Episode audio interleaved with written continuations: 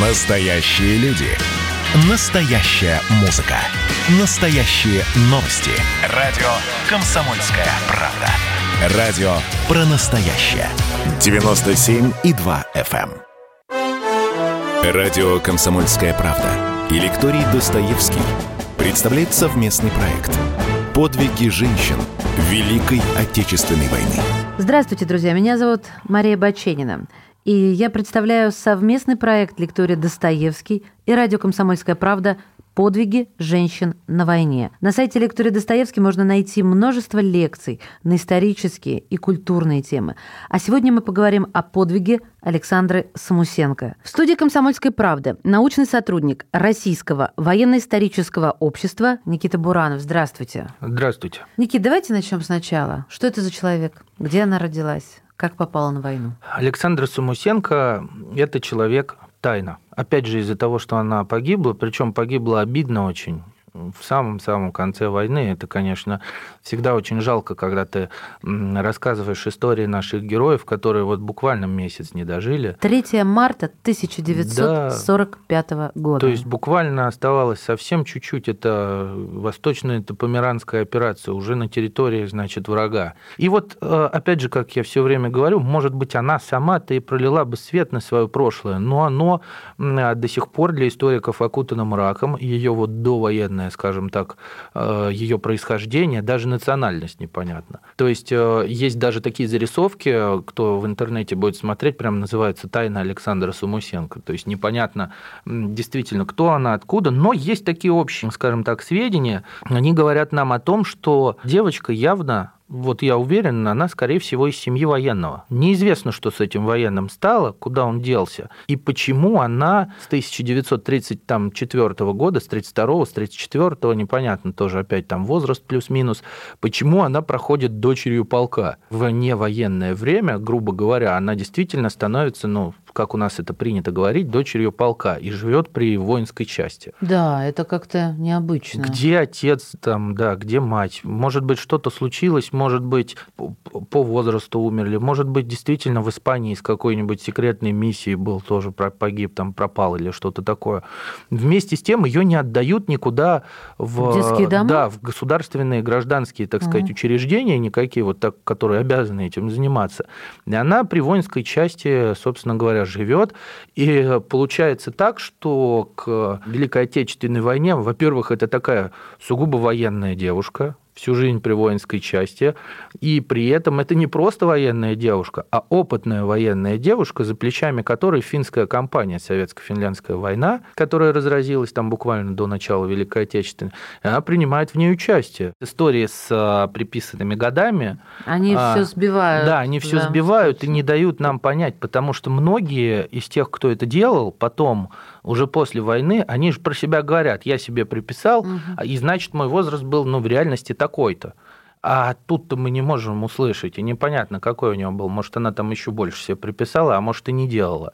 И она Значит, э, вообще по роду деятельности, что тоже очень интересно, была такая танкистка. А что значит такая танкистка? Ну вот девушка, ну представляете себе девушку-танкистку. не представляю. То есть это действительно очень редкая специальность. Да, для... просто в танке как-то представить девушку. Да, там все железное, тяжелое, вот, вот. вот такое вот все. Закопченное, Закопченное жарко, жаркое, страшно. Страшное, действительно. Совсем не женское. Это мужики э, лежат под чем-то, я имею в виду да, транспорт, да, а женщины да. нет. Слушайте, а как ее угораздило-то в, в танковые общем, войска Так попасть? или иначе, да, считается, что она, ну, если мы возьмем не приписанный возраст, то 16 лет. Если приписанный, то 18. К началу Великой Отечественной? Нет, это еще Финская у нас компания. к финской, да. Угу. То есть она пошла вот туда, по, колено в снегу, это линия Маннергейма, сумасшествие, вообще что она там делала, но тем не менее она участвовала, значит, в этих боях. И больше того, я вам скажу,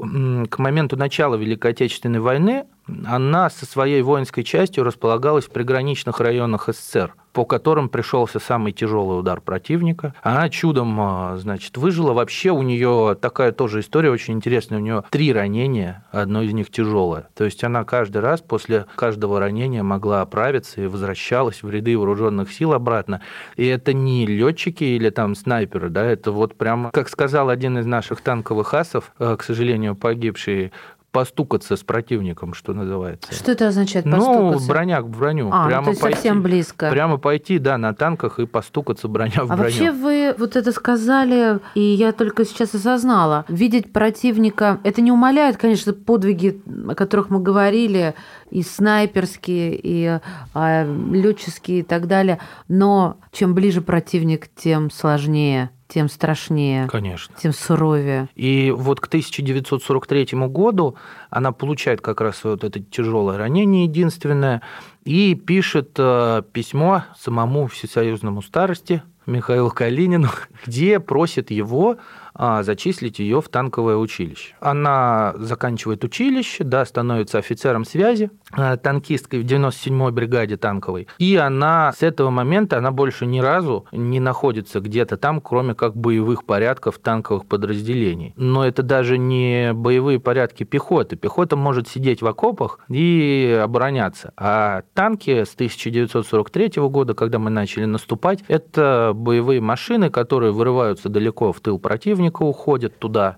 и на, Прорывают линию и на вражеской фронта. территории, да, mm. танковые клинии идут вокруг все враждебное. И вот она с этого момента до своей самой смерти участвует непосредственно в боевых порядках, что, конечно, для девушки очень ну, говорит о ее беспримерной храбрости. А, ну вот я смотрю на ее фотографию, угу. улыбающаяся, симпатичная, как будто из кино. Хотя это исторический документ. Это фотография Александра Григорьевны Самусенко. А где-то, несмотря на то, что она женщина тайна, про нее как человека, про ее личное что-то.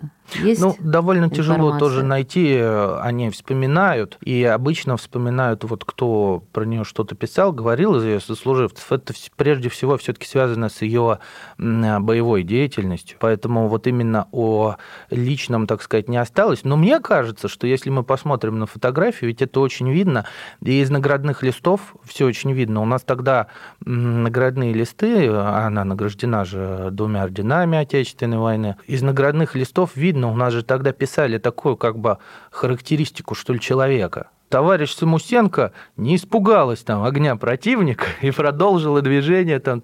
То есть, ну, видно, что человек был, ну, незаурядный. Особенно, опять же, подчеркиваю, вот для девушки-танкиста это, конечно...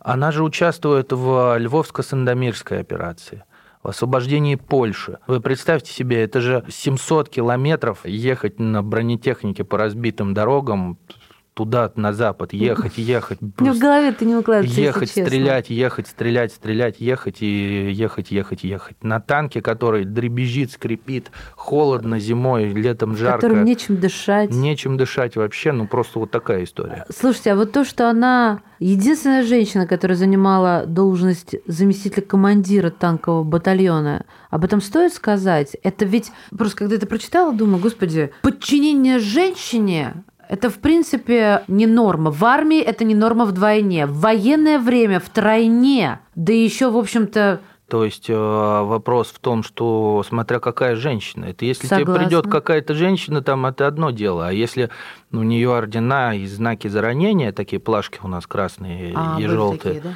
да, специальные. Это совершенно по-другому. Любой фронтовик, когда он, он же смотрит и считывает вот как книжку, что у тебя есть, и все, и сразу к тебе меняется отношение. Я, друзья, напоминаю, что в эфире совместный проект лектории Достоевский и радио «Комсомольская правда». Научный сотрудник Российского военно-исторического общества Никита Буранов. Говорим мы сегодня о героической женщине, о женщине-танкисте Александра Самусенко. Расскажите, пожалуйста, как она погибла. Существует две версии, и непонятно, какая из них э, больше правдива, но Дело в том, что в ходе Восточно-Померанской вот этой операции действительно Красная Армия наступала довольно так стремительно, И иногда танковые подразделения, собственно говоря, как таран наших ударов основных, они все-таки вырывались довольно далеко.